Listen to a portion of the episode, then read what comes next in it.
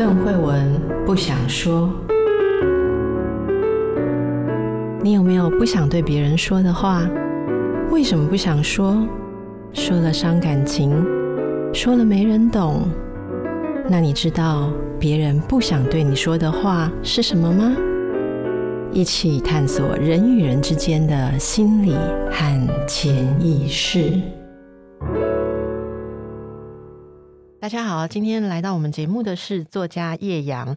最近由静文学出版的书籍《安然与石恩》是他的第一本长篇创作。这是一个横跨十七年的爱情故事。以上我念的是出版社的文案，但是对我而言，这真的不只是一个横跨十七年的爱情故事。等一下会告诉大家，我读这本书有多么的痛苦。我竟然有一本书没有办法从头到尾读下去，这个写法相当的恐怖，会让你的心被抓回你二十五岁的时候，然后一年一年还会回忆当年世界上重要的事件，然后想起那一年跟你有恩怨的人。所以各位听众朋友，如果你读这本书，你心脏要准备好。先来欢迎我们的叶阳，叶阳你好，你好，邓医师好。我刚刚讲的，你有意见吗？这就是你的目的吗？我没有意见啊。来说说看，你这次做这个创作啊，这个故事，嗯，当然故事的情节要留给大家细细的去品味。就像我刚刚讲，这是一本非常细腻的小说。可以跟大家说说你创作这两个人物或这一个故事的灵感起源吗？我一开始是跟出版社跟呃总编辑啊讨论要写一个爱情故事，那这就牵扯到说我对爱情的认识跟我觉得爱情的成立的方式是什么的这个感觉，对吗？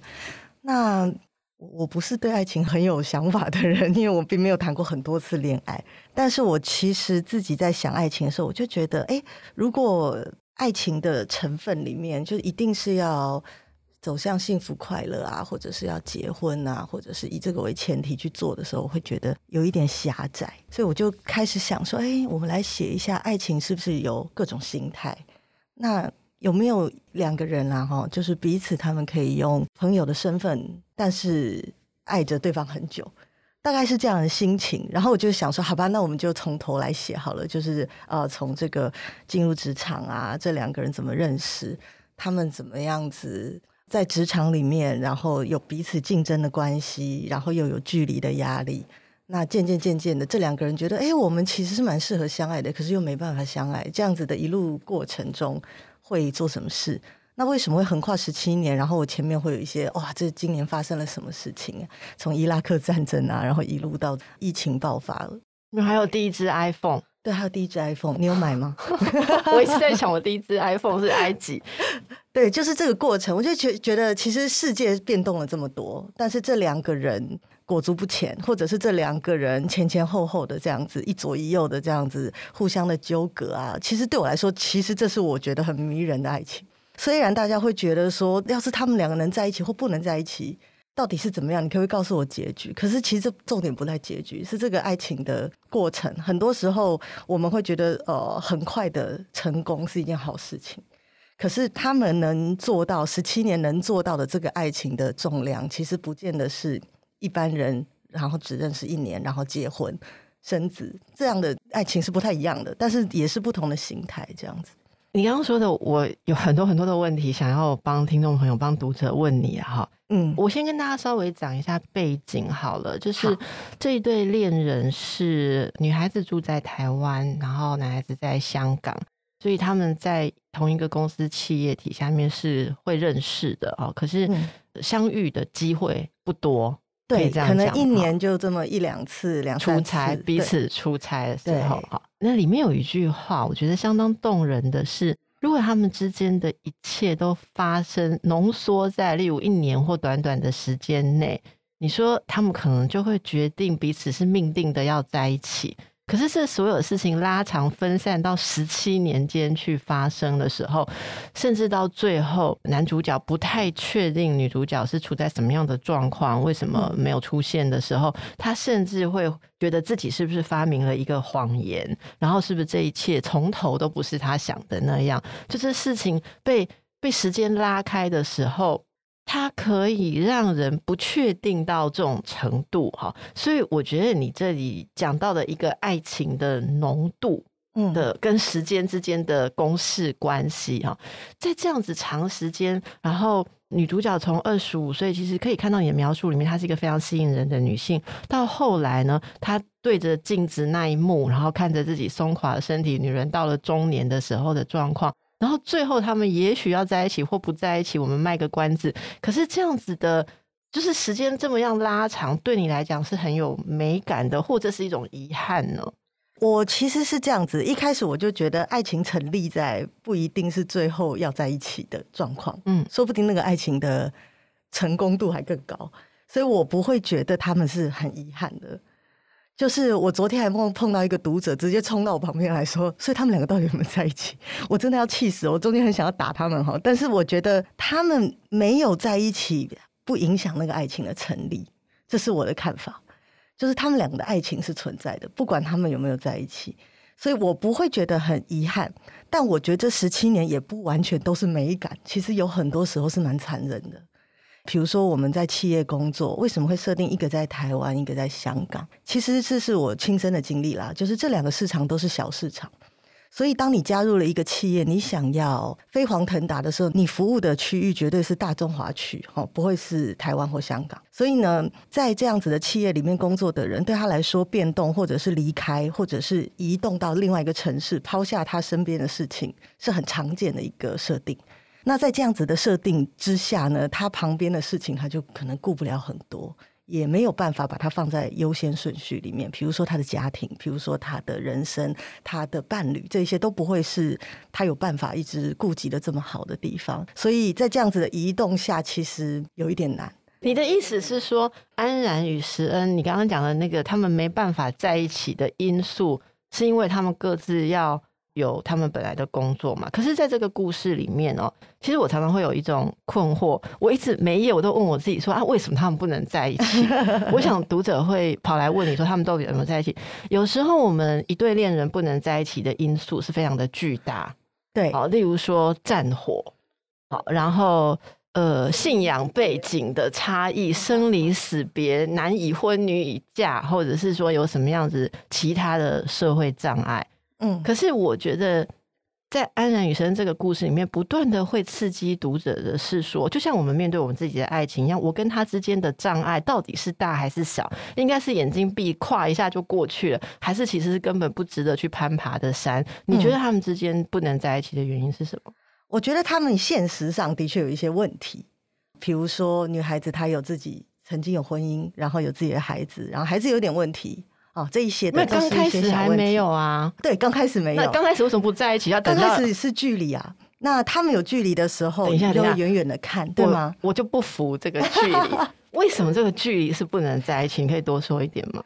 我跟你说，物理上的距离就是他们两个在不同的生活底下嘛，他们在不同的环境，只是台湾跟香港而已呢。所以是不是北极跟南极呢？对，但是呢，另外还有另外一个距离就是。我很努力的想要把这两个人的个性写出来。对了，这我同意了。他们两个的个性上有一个距离，心理距离啦。对，你知道吗？其实我自己在看哦，因为安然与石恩其实他们的年纪跟我差不多。好，那那你会感觉到。在我们这个年代长大的孩子是什么年代的？听众朋友不知道。呃，就是差不多四十岁这个年纪。是对。那我们那个年纪是还有联考的年纪。然后呢，这两个人其实就在这个体系下长大的。这两个人呢，他们的个性上其实有相近的地方，也有非常不同的地方。他们都很优秀，他们都很聪明。但是我不知道你有没有感觉，他们两个人解题的方法是不太一样的。我举个例子哦，就比如说。安然是这样子，他在里面的故事有很多，就是他会去试探这个事情呢，他会去分析，他会去研究，他会觉得说，他要知道这个答案是什么的时候，他会用一种我们以前开根号会有一种解法叫十分逼近法，就是呢，你开根号，你永远不知道开根号十三那个答案是多少，所以你逼看看嘛，哈，就是呢啊逼逼逼逼看呢是二乘二呢有没有靠近一点，四乘四有没有靠近一点十三，一直逼一直逼把那个答案逼出来，左边逼一逼，右边逼一逼。所以呢，你会感觉到他对爱情是这样，他觉得我就是要一个答案，哪一个男人比较爱我，我比较看看，袁石恩比较爱我，逼一逼哈，然后呢，张相成比较爱我，就是他后来的老公，逼一逼，两一边逼一逼以后，他会逼出一个比较接近的，他觉得他要的答案，然后他把那个解法解出来，他是这样子的人。所以呢，反过来看，我们看袁石恩这个男孩子。他的解法恐怕就不太一样。我感觉这个他比较靠近，就是以前我有一些同学，他会对着那个题目哦，白纸他都不写，他看那个题目他先参，有没有？他参很久，然后呢，他写下去他就不改了，他写下去那个算式就是要对的。但是呢，遇到一个问题，时间有个压力，要是钟声一响，他还没有写任何一个字，他就会慌，他开始怀疑自己，我到底是怎样？所以他们两个不一样，一个答案还没写出来，他在那边想，花很多时间想。但是呢，另外一个呢，他可能是写一写再改一改，写一写再改一改。你看郑安然就是这样，他觉得张相成比较爱他，这个男的比较爱他，我跟他结婚，不合适以后我来离婚。啊，离婚以后我再看看另外一个男人，试试看，我飞去上海找袁石恩，我来跟他同居看看。那后来又出现一个大魔王，哎，我儿子好像有点问题，那我是不是不应该？往这个方向去，他是一个左左右右、左左右右去逼近那个答案的人。在这个个性里面呢，他会期待对方。我也必须坦白说，我个人是比较这样个性的。那我会去期待，如果我是郑安然的时候，我会去期待对方也是这样子的呀。就当我在问他问题，当我在试探他的时候，他怎么不回应？但袁石恩是一个没有办法回应的，他还没想好，他所有事情他要等到。百分之百正确。什么事情会让原始人感觉到郑安然不是正确的人？一开始你刚刚说前面他们有机会，但那个机会被什么毁掉？就被公司的一些流言毁掉了。他觉得郑安然好像跟大老板有一点关系。哎，那在他心中，这个女人就不是一个很完美的答案。他又犹豫了一下。那后面呢？他又看到了一些事实，或者是哦，郑安然跑去跟人家结婚啦。郑安然呃，在脸书上面抛出他的。新生儿，他的婴儿的超音波照啊，这一切都离他的真实答案或正确答案的这个完美的这个对象越来越远了。所以对他来说，他脑子里可能过了两百个公式或者是两百个算式要解这一题，但是他想了半天，他没有办法决定郑安然是不是那个正确的答案。所以我感觉是这样，就是一开始当然是有一些现实的一些小问题，可是呢，男女对于这些小问题，他们的处理方法是不一样的。进进退退的过程中，其实就可能造成了说这两个人没有办法一开始或者非常顺利的在一起。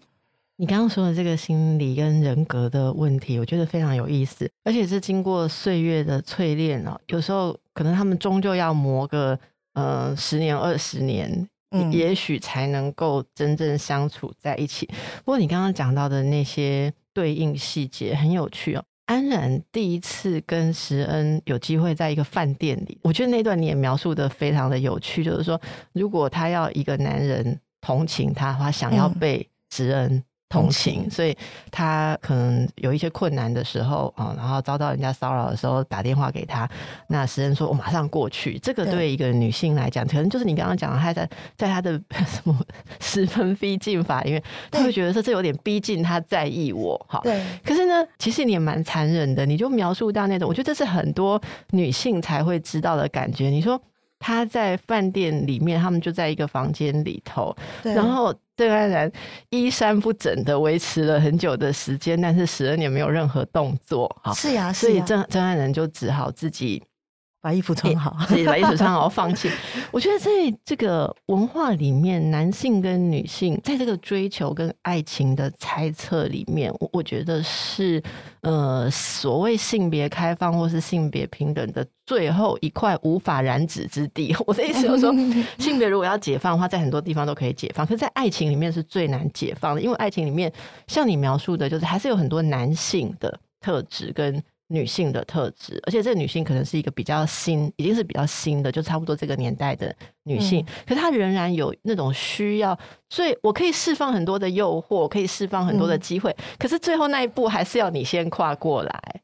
对啊，这是你的男女恋爱观嘛？因为后来他快要结婚的时候，他跟张相成快要结婚的时候，你还有写到说，他其实一直在想，例如说他应该跟谁在一起或者什么，然后他就是说，那个袁石恩这么多年来。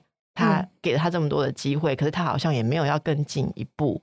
你你有写到这样的心思吗？所以我刚刚的那个理解应该是没有错误。他就是在等着对方男人还是要跨过来那个决定性的主动的一步。我在这里面叙述了几种不同的女性啦。其实对郑安然是比较觉得她需要别人把最后那一步完成，以保她女性的尊严。等你可以多谈谈这个感觉吗？这是什么？呃，应该说我很有共鸣啦，所以我才会想要听你说为什么是这样。我觉得其实对我来说，这个很自然。就是对郑安然来说，他需要去证明这个人是不是他朋友。我不知道你有没有看里面有个故事，就是他小时候跟一个女生朋友在一起，然后他很喜欢这个女生，然后后来这个女生带着他的妹妹来，但他不喜欢这个女生朋友的妹妹，所以他去试探她说：“你比较喜欢我还是喜欢你自己的妹妹？”她连这个都跑去试探人家。所以我其实是看郑安然这个女性的时候，我会觉得她是一个。需要被认同的人，但是呢，她又假装自己很坚强。我喜欢她这样子的个性，因为我觉得这样的个性，在我那个年代长大的女孩子里面，的确，我们我们并不是现在新一代的孩子，一开始就被很多事情鼓励认同。我们其实小时候是要去争取自己被认同的。我是这样长大的孩子，所以我会觉得，我最后那关还是要老师来给我盖一个章，给我一张奖状，说你是最棒的。或者是我需要人家最后来补全那一块，所以在爱情里面也是这样。我觉得他就是这样，他的个性里面他需要这一块，他需要别人最后给他那个伸出那一根橄榄枝，然后让他知道这个是他被认同的，他是被爱的，他是可以的。所以我觉得我在里面有去叙述过几个这样子的他成长的过程中，他他缺乏了这个部分。那个感觉这样子，那我觉得这个是我们那个时候年代长大的一些女生的共感吧。就是我长大那个年代是开始男女开始要都一样，男孩女孩一样好嘛。以前还有这样子的标语会贴在那个卫生署的上面，有没有？什么一个不嫌少，两个刚刚好，男孩女孩一样好。我有过这样子的经历。那我们很多时候要去证明女孩子跟男孩一样好，我是有经历过这样子的的过程的，所以我我会感觉到郑安然他这一生一直从小长大，他是这样拼拼搏上来的时候，他会觉得我就是需要得到别人的认同，我需要别人对我更主动，因为我自己主动的去追求了这么多东西，难道我不值得我被这样子追求吗？他会觉得这个才是价值的所在。当然，我也叙述了不同的人，比如说像袁石恩身边的这些凯西呀、这些人，哎，你就觉得小雨呀，对啊，他们就主动多了，所以我也不觉得说一定只有一个一个 type 的女生。但是我就觉得主角这个设定会得到最多人的共鸣，就是某个年代以上的，就像你，或者说你更以上，在我们的话，对，更是如此。哎，我觉得我真的是这样哎，这样被你一问，我觉得其实我在二十几岁的时候，我还是会觉得。被人家娶很好啊，我嫁给别人很幸福啊，会觉得这个是一个女孩子不错的一个结局。当然不会像上一代或上上一代觉得我的人生就是要结婚生子，这是我的归宿。这个东西变得比较隐性一点，但不代表它完全不存在。就是说我有一点点要靠男人来成就或成全我的一部分的成功。我觉得这个是原始人比较没有的负担，因为他一开始就是个男孩子，他不需要靠。结婚生子，那你看，其实郑安然有嘛？他他结婚了以后，我觉得他在某一个程度上觉得自己达到某一个幸福快乐的一个成就，但是后来又被他生了一个比较有问题的孩子，又毁掉了一点。所以他的自信跟他的挫折，就是在这个外在的这些身份条件里面，一而再、再而三的被挑战。她是一个女儿，她是一个姐姐。然后他变成一个妻子，然后变成一个母亲，这些身份都会捆绑他。就是他在这几个身份里面，他是不是做到了所谓的成就？所以我觉得他在这个部分的纠结跟考量是多的。然后呢，也是他会想要面面俱到的。这也造成了后来我们不要爆雷，但后来的确他有一些决定是没有办法面面俱到的时候，他没有办法以追求自己幸福快乐当做第一个优先顺序。他会以我身为一个母亲怎么样是一个最好的结局去考量，他会觉得我到底要怎么样子在职场上继续下去，会是一个比较好的做法。这个都是他得去想很多。是，我觉得这个过程很耐人寻味的地方是，我们也看到他开始在意这些更多的事情的时候，对我而言，他反而不是在那里等着别人跨出最后一步了。对，所以他最后的动作，我们就不要讲结局。可是最后那个动作，其实他就是完全主动了，就是他自己要决定了嘛。好、嗯，那包括你说的最后的几个选择。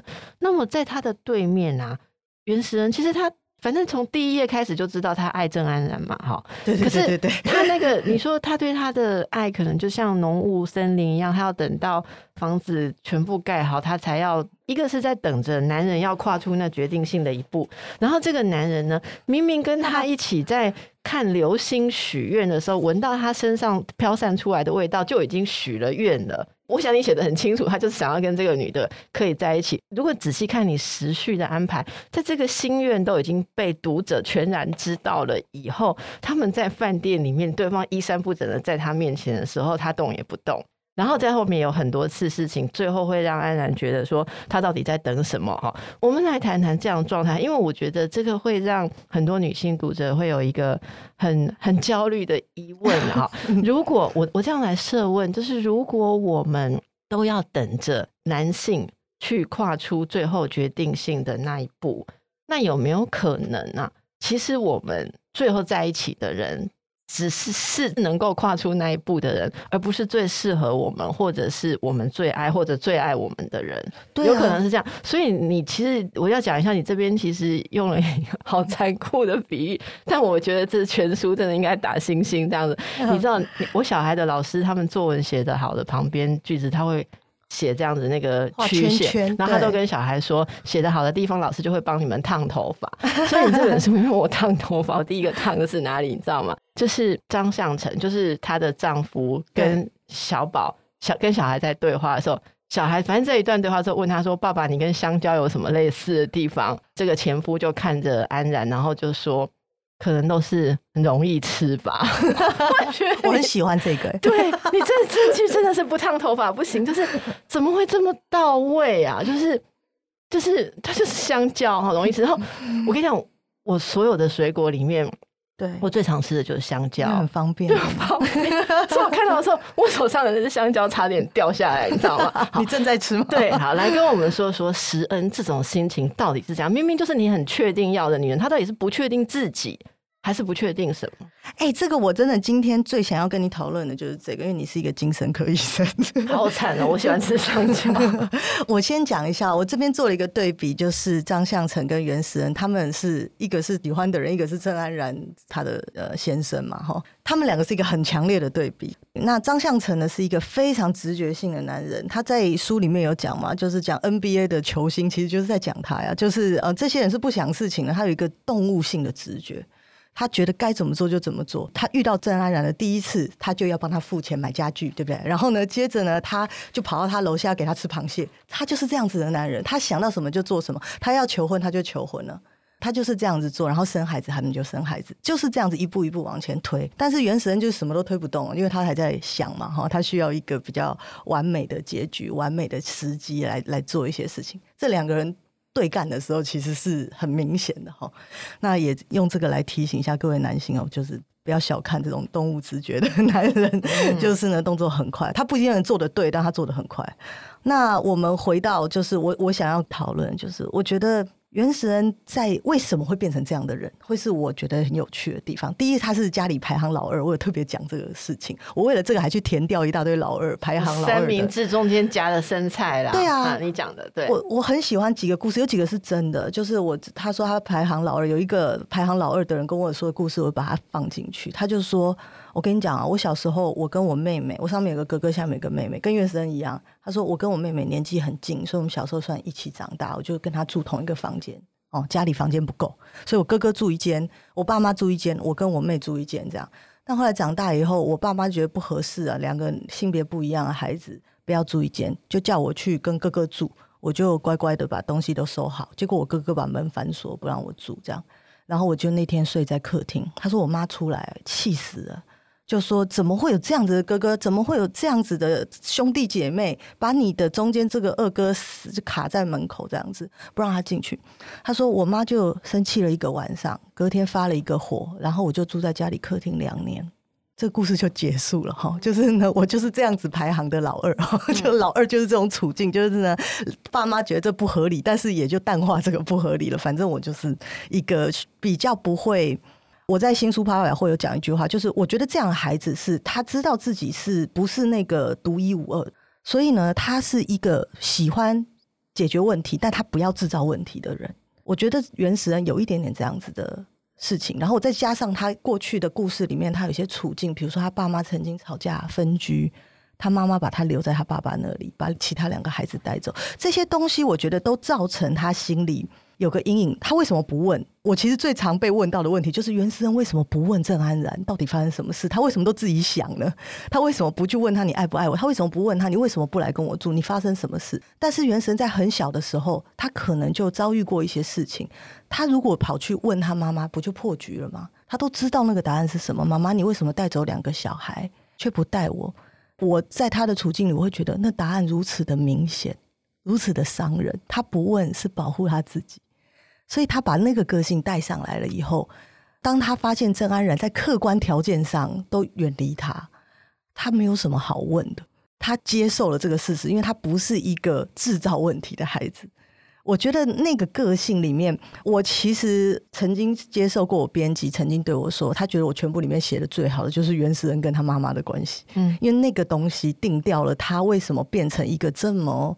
我不觉得软弱啦，就是这么内敛或收在自己心里这么收的人，是因为他在小时候长大的过程中，他很常被抛弃，他很常要自己自立自强。他在那样的过程里面，他其实一直都是渐渐习惯忍耐的。这样子的孩子，其实受够了足够的委屈以后，他也不觉得那是委屈，他就会变成一个他处事个性上一个方法。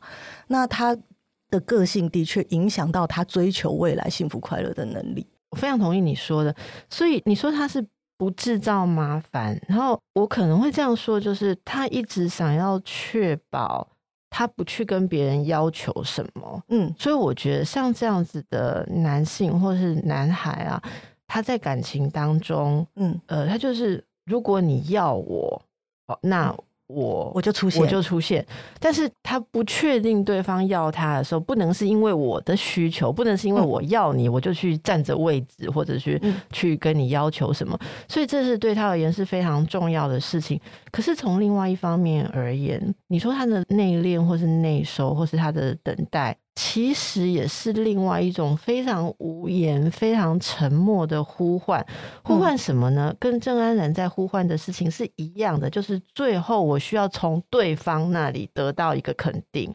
我就是郑安然，他要等你跨过来那一步，确定你是要我的。而袁石人也是一直在等这一步。所以这两个人，其实你在很前面就讲到说，靠自己长大的人有一种共同的。味道，然后他们很快就会在彼此身上辨识出是同一种族类。好，嗯、我我觉得这句话在小说很早的时候就出现，而我们一直读到后面，其实一直不断的感觉到看起来不一样。你刚刚说他们确认事情的方法不一样，对，可是他们要的东西是如此的相同，就是像你刚刚说的那个。直觉脑的男性，哦，很直男的那个，他跟郑安仁其实最需要的东西就未必是一样。对，可是安然跟石恩他们需要的东西是最后那个东西是一样。我有时候觉得这个在伴侣关系里面就很经典，很经典，就是说看起来两个人很互补，所以故事看起来很情节高潮迭起，因为两个人的互补，所以会有很多的误解，很多事情。就是出乎大家意料，嗯，但是你越看越看，会觉得说他们最终渴望的那个东西，来自成长的缺失，嗯，很多来自父母的爱的缺失，或是成长当中自己要的东西的缺失，是如此的有共鸣，以至于两个人都在等最后那个东西要由对方给，他们都无法主动的给对方。对啊，这个就是这个我想要问出来的问题。他们都是那么聪明的人，可是为什么他们需要确认对方爱他，他才能去爱他？他要等到对方，你如果足够爱我，你要出手。可是呢，我不会自己去去追求那种感觉啊。就是其实再多的聪明才智，人都还是要做选择的。你如果不做选择，再多聪明才智都解决不了这个问题。最后的那个选择就自己过来敲你脑袋，你知道？就你会不会觉得这个事情其实跟聪明才智没有关系？其实我觉得这是一种碰触到存活的安全感。嗯，就是如果我不能确定从你那个最后的那个动作确定是你要我，那往后我会非常非常的害怕，是我强要你的，所以随时你都会离开我。嗯，我觉得这种伤，这种不确定是。很难疗愈，而且他通常我要讲的是，他通常不会真的经过一个爱情，对方要我就被疗愈。如果是对方最后跨出这一步，我觉得你永远也不会疗愈这件事，一定要自己经过很多的转换，例如人生阶段的转换，像你刚刚讲变成母亲啊，开始在意自己的生存，他决定我必须，我不能再等了，我必须主动的去确信，去拿到我要的人生的时候，这个问题就就消失了。嗯，所以我觉得对安然来讲，在这部小说里面，对我而言，他是有完成了他成长的一些阶段。嗯、那时恩，我就觉得。很有趣，我我不确定，要看你怎么想。就是他最后其实还在等待，而且就即使在等待到最后，好像看到一个暂时的结局。我们我们先说暂时啦，哈。我不知道你还有没有埋梗，还是会有续集这样。但是他其实，在那里都还在怀疑，会不会所有他跟安然的历史的一切，他的解读都只是一场谎言呐，哈。所以，是不是你预计石恩他后面还有路要走？我 你怎么知道最后他的出现是真的出现了，还是诗人的想象幻想？对，就是不知道呀。但是我真的想要讲的是这个过程，因为有他们两个都曾经是很像我的个性的某一部分。我说实在，如果我们是一样长大，应该是差不多的环境下，在台湾这个竞争环境下，说真的，台大法律系选择你，还是你选择台大法律系？从我们在联考的过程中，我们在这个其实到最后，你都需要一个。别人认可你，别人台大医学院选择你吧，不是你选择台大医学院吧？其实是这样子的感觉吧。所以你在这样的体制下长大的孩子，最后那个确认的那个章，他要自己伸出手来盖，说我是考得上台大法律系的，不是他说了算啊，就是那个感觉。你有过那样子的过去吗？好，而且我觉得身为一个女性，然后你讲在这个体制下的女性，现在啦，你已经是一个妈妈了，对，对吧？哈。你还会等吗？或者说你等待的事物有变少吗？我觉得我等待的事物是有变少的。我的感觉是，我觉得当了一个妈妈，好处是你会对一些事情，你的直觉变强了，那个感觉你的坚持也变强了，对啊，你的必须也变强了，对啊，我不能等我小孩告诉我什么事情，对，我才去做一些事情啊。我感觉到这件事情有误的时候，我就要自己去找出原因，找出方法，对吗？所以。我觉得其实这这也是蛮有趣的，因为因为原神一直都在那个系统里，他不管他在学校，他毕业了，他进入这个职场，他还是在那个系统里面，就是他会必须要观察别人，他收集资料，他是行销人员嘛，哈，他收集资料，然后呢，升职也不是他自己升的，一定是。老板给他的所有东西都是别人给他的，然后他往上走一步，可他在那个体系里他没有离开，但是郑安然离开了，他没有办法，他必须要离开，对吗？因为他的孩子病了，那发展不好，他离开了，所以他终于在那个人生的轨道里，他离开那个体系，他开始进入一个母爱是一个非常直觉的东西。所以他开始进入一个直觉比较强的这个体系里面的时候，嗯嗯嗯，我觉得这个改变了郑安然对很多事情的看法。也许很多女性都会经历这样子的改变。嗯，那这里说到这边啊，哈，就是大家去感受一下吧。男性的成长跟女性的成长还是有不同的 curve，我觉得不同的曲线。是是是。那这当然每一个人个体差异很大，可是这里面，我觉得在安然与食人里面，我们看到了某种很让人有共鸣的趋势。那大家很想问一个问题，所以婚姻跟爱情终究对你来讲是不一样的两件事吗？我觉得吧，我我其实对婚姻这件事情我很难去 形容欸。诶，我我觉得其实爱情它是一个，应该说我我觉得爱情啊、婚姻这都是一些两个人关系不同的形态的呈现，所以我不会觉得哪一个比较好，或者是哪一个不一样。当然，婚姻里面有很多成分是。比较现实的，比如说责任啊，或者是一些比较硬的东西在里面。真的很相爱的两个人，像安然跟石恩，是可以过婚姻生活的吗？我不知道哎、欸，我 我不知道哎、欸，我们可以狂想一下吗？他们两个结婚会过什么样的日子？你不觉得婚姻中有一种必要之恶，在他们两个的相处之间是几乎是没有办法碰那个 dirty part 的吗？对。他们之所以可以用十七年去酝酿那个爱情，是因为他们是用一个比较漂浮在空中的方式。对，他们其实并没有那么认识对方。超同意。所以，其实我自己感觉，就是其实张相成也没错的。就是你会觉得张相成做错很多事吗？其实没有，他就是结婚了嘛。他变成了丈夫啊。那他在旁边流汗，他在旁边怀疑他老婆，他在旁边，在他老婆心情不好的时候对他求爱，这些事情都会发生嘛。那老婆就觉得他很讨厌，或者是他是一个不够格的男人。其实真的是误会了张相成。他如果去谈这种飘飘然的爱情，如果郑安然是在印尼，然后他在台湾，他也可以谈得飘飘然，很好，他也可以很帅的嘛。他之所以会变得这样汗沉沉的、气呼呼的，然后在大街上骂人，那是因为他变成了一个丈夫。我觉得，我对他相对而言，某些女人也是这样变成妻子，就变成这个角色啦。对啊，他们两个一直把对方弄哭嘛。对不对？就是婚姻很容易，夫妻把对方弄气得要死，然后哭嘛。然后真正的那种很美的爱情都不会哭啊。就是这两个人每次见面都好像宛如新生，有没有？好像开学第一天还是学期末最后一天，爱情就是这样，就像开学第一天或学期末最后一天都没有中间这样。可是婚姻里面是有期中考的，有期末考的，而且这个考试是有交卷时间的。你说的这个我也是非常有共鸣。安然跟时恩，我说我想象他们要。过婚姻生活，我真的先帮他们 mark 婚姻之商的日期，真的觉得很快会来临。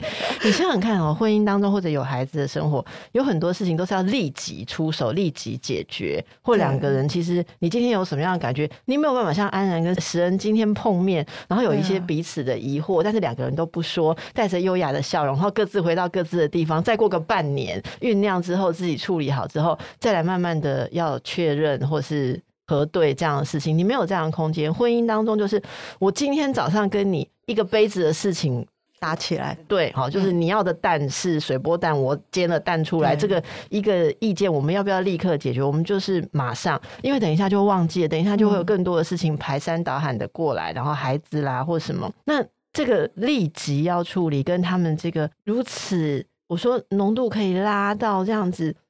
十七年这么长的这个时间的优雅是完全不一样，一个就是战场嘛，嗯，有时间的限制，然后一个就是无限的缓慢，无限的空间，那个距离当中可以如何保有两个人丑陋的部分，嗯，不不用丢到对方身上，那那不是那种近距离肉搏战的婚姻可以容许的。对啊，我有一天晚上突然想，安然跟石恩这个书名叫《安然与石恩》，会不会其实就是牛郎与织女？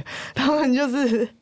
差这么远，然后每次见面都好像有鹊桥这样在在那边，然后他们见面这样非常非常的美，然后非常非常的交心哦，可以谈心，因为他们其实很少谈柴米油盐酱醋茶，就算他们住在一起，曾经有一段时间，毕竟那个有问题的孩子也不是原始人的孩子，所以他对他有一种宽容，有一种淡然。你的孩子有问题，你不紧张啊？因为不是我的嘛。但是我对他就是非常非常的好。其实牛郎与织女如果又又带了一个别的小孩，就是这样的状况嘛。但是郑安然跟她的老公张相成，他们就不是牛郎与织女，他们基本上是牛与狼啊。你知道他们是非常非常动物的。你咬我一口，嗯、我我撞你一下，对不对？就是两个人、嗯、婚姻里就是这样啊。其实，嗯，那我可以问一个问题吗？嗯、你的人生当中有过袁石恩吗？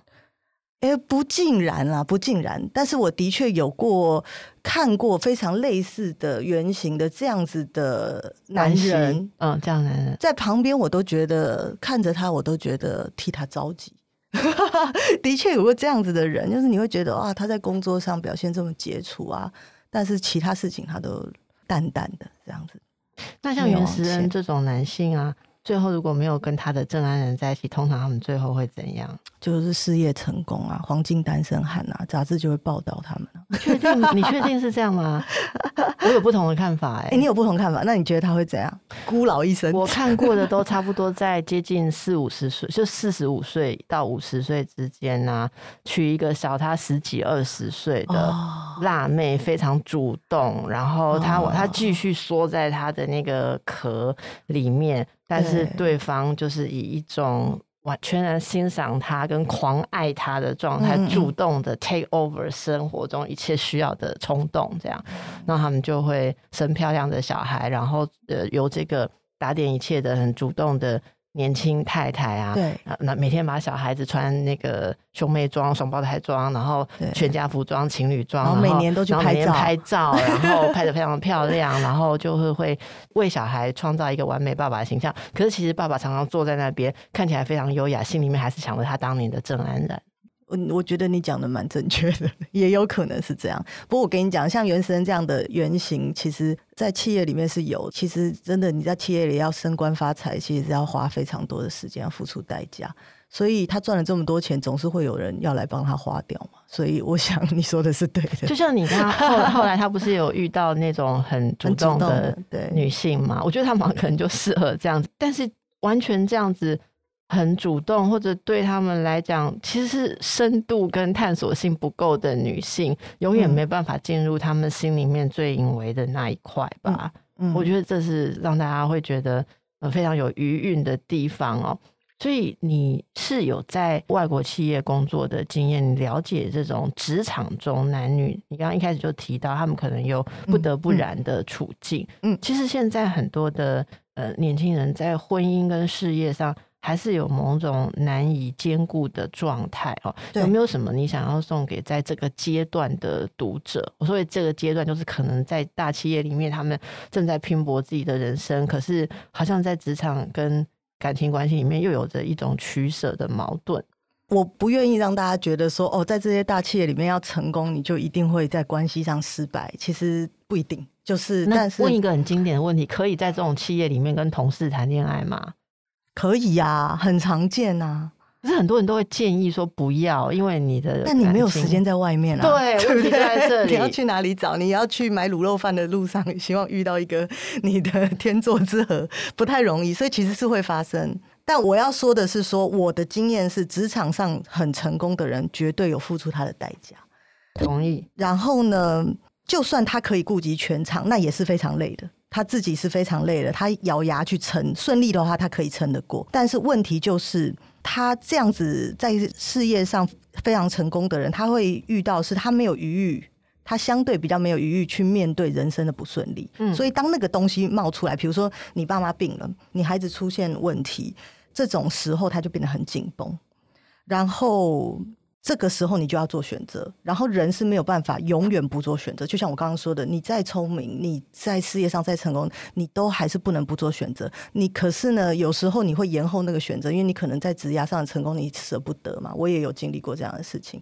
但是你不做选择的时候，那些选择就像那个十分逼近吧，会一直逼近你，然后最后你就变成那个选择选择你，就像台大法律系选择你，或者是台大医学院选择你。你写作是不是需要很多？心力就是你要沉浸在，嗯、例如说写长篇小说，你要很沉浸在里面，对不对？对，对，这怎么可能是一个有小小孩的母亲可以做到？你是怎么做到的？我写了蛮久了，其实这个故事十七年吗？啊，没有没有，大概两年，但是比我想象中的久。我觉得蛮痛苦的，坦白说，写完的时候我有一种哦，不要再写长篇小说的感觉。你用什么时间？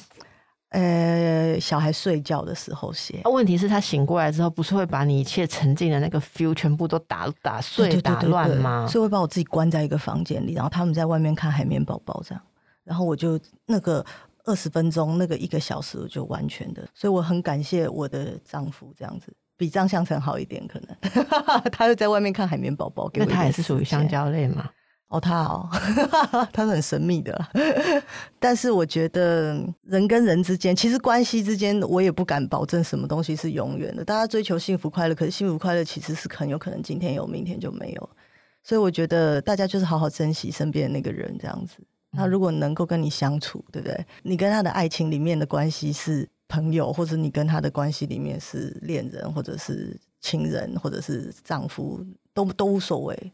因为你要向往的是那个人，就是那个人可以让你有向往的话，就尽量跟他在一起，嗯，这样会比较好。因为像安然和诗恩，就是他们是彼此向往的人，但是卡住了，这样就有点可惜了。想太多，我觉得。对，大家可以感受一下。那如果是生活当中的人哦，没有这样子的了解跟美感。生活上的队友的话，哦，对，那有人会说他他有伴侣，但是没有爱侣，就是没有没有爱情啊，哈，婚姻当中没有爱情，没有爱情的婚姻还有价值持续吗？有啊，婚姻有很多功能啊，就是你爱情，哎，养家活口啊，呃，合作体啊，经济合作体。嗯，对、啊，业务合作体。这一类的，我觉得人跟人之间关系不要以一定要有爱情当做一个必要。不要说人跟人的关系啊，就是你觉得人生当中一定要有爱情吗？我不觉得耶，就没有爱情的人生是可以过下去，就不会死就是了。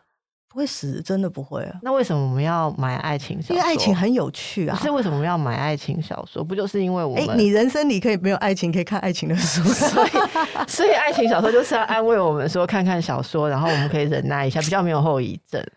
我觉得嘛，我我我自己的感觉是，爱情是蛮令人向往的一件事情。只有蛮吗？很吧？很吗？很吧？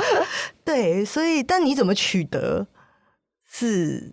这个管道我觉得不是限定的，有时候很难取得。啊、你看郑安然，他后来进入了中年，对他来说，那些传给他的简讯里面有一些就不是爱情了嘛，有一些就是一些优惠讯息啊、超市的讯息，这就是他的人生。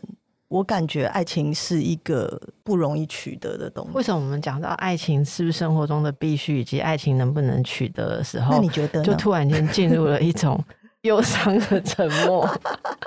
好，哎，好想问我们旁边年轻的男性说，那个婚姻跟爱情是怎么样？可是他显然今天应该是没有要参与说话，这样我不知道，我只知道说，我看到很多人在婚姻中，嗯，努力的生活着，就是所谓做好他本分该做的事情。可是人到了某一个年纪，会开始去怀念。对，以前不要说错过啦，就是说没有当初没有冲过去牵起手来的那一个郑安然或原始人，我觉得这个对于你说四十岁左右的人，应该对这个议题是非常有感的。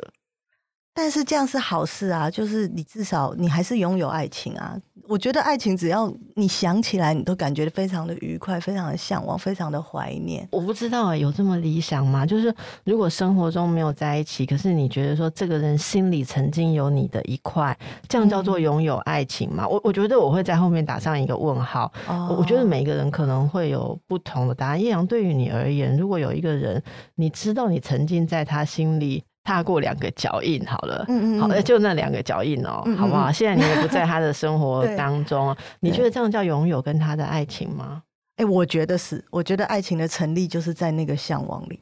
你对这个人有向往，你对这个人有情怀，这个爱情就成立了。就算他对你没有，也没有关系。好，回到我们一开始作者说的，他写这部小说，他想要探讨是爱情成立的条件。在节目将近尾声的时候，叶扬已经自己回答了这个问题。原来爱情成立的条件是你有这个向往，嗯，或有过这样子的，嗯、可以说是相知的交汇嘛，甚至是即使没有说破，但是那样子的 touch，那样的灵犀，都、嗯、都算是爱情成立的条件。对，我认为爱情的定义是比现代的。很多人认知的再广一点，然后如果你愿意用那个比较广的角度去看的话，你就会发现，哎，其实我拥有过蛮不错的爱情。我可不可以很白目的说，那这样还真容易？是的，就是这么容易啊，取得的管道。哎，那你想说，如果你这样定义的话，应该要放进疗愈系。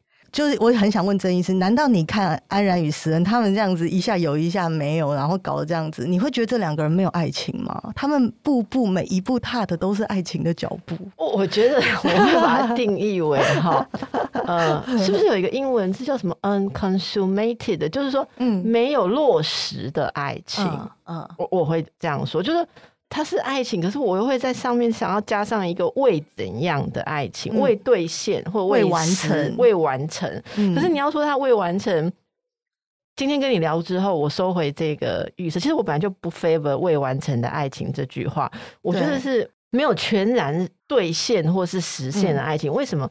因为如果说未完成，我也觉得很奇怪，因为他们这样其实就完成度很高啦。嗯，那再接下来，如果他们要硬要生活在一起或怎样，会不会只是消耗？所以、啊、不是说要接下来完成，是现在已经完成，嗯、接下来要消耗？我不知道哎、欸。嗯，所以我觉得那里面是有一种他们之间有一些想望会发生，但是事实上没有发生的事情，或者在现实的世界里面没有生活在一起，或没有一起。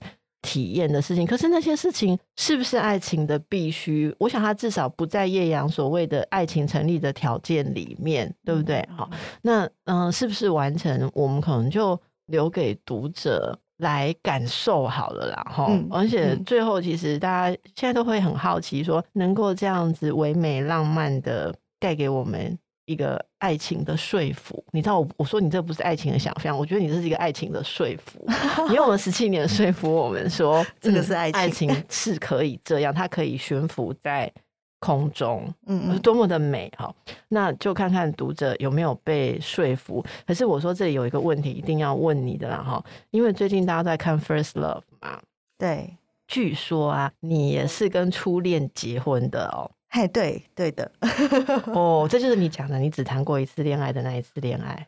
就是啊，所以我每次写爱情小说力不从心，哎，很累。对啊，我觉得 你驾驭的非常好啊，所以。只有谈过一次恋爱，然后就结婚，然后要预备过一辈子下去，是什么感觉？我也好难跟你说别的感觉，因为我就只有这种感觉。不过。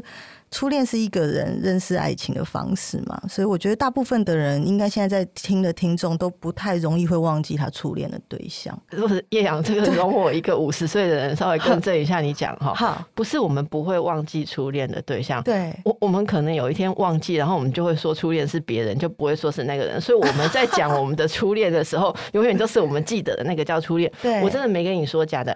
有一次我在节目当中讲说，我跟初恋男友之间一些事情，有人来跟我抗议耶，他说。你觉得你的初恋是他吗？不是我吗？我说啊，对，我忘记了，对，其他忘记。他说你以前曾经说你的初恋是我，说对不起，真的忘记了。对对对，这个是你初恋对象会听你的 podcast，会会，我悬浮在空气中，没有实现的爱情都是非常美好，而且没有怨恨。好，对，好，所以呃，我说我刚刚讲到哪？你说每个人是不会忘记自己的初恋，记得才叫初恋，好吧？会被你忘记的，就算历史上，就算历史上是初恋，对不起，嗯。历史是可以转型的，好，反正被你记得的才 才叫做初恋了。好，那所以你要说初恋怎么样？哎，我之前常常被人家问这个问题，说哇，你只有谈一次恋爱，或者你跟初恋结婚是怎样？他眼睛就会露出那种非常好奇的眼光。但我就会直接跟他说，我不觉得跟初恋结婚好像你就是恋爱高手，或者是你可以得到比较 extra points，你可以得到高分。其实也不是这样。我其实就回到我刚刚说，因为我觉得。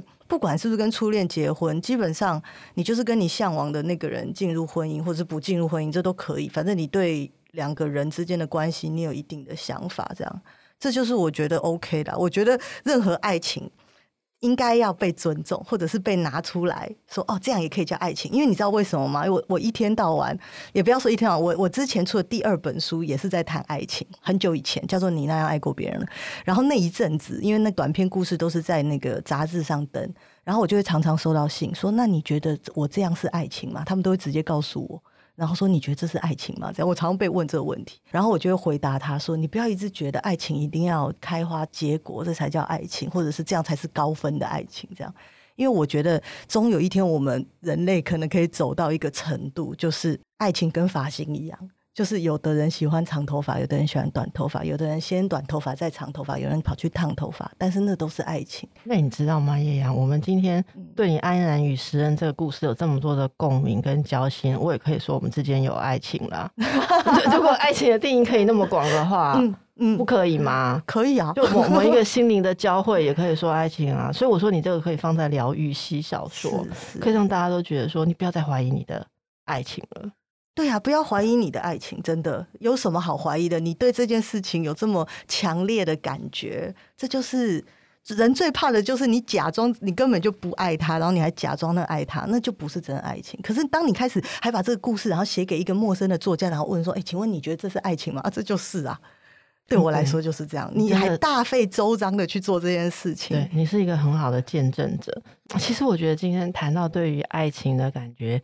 每一句都 值 得再回味一下。其实中间谈了非常多很应该说很微妙的点呐，哦，很微妙的点。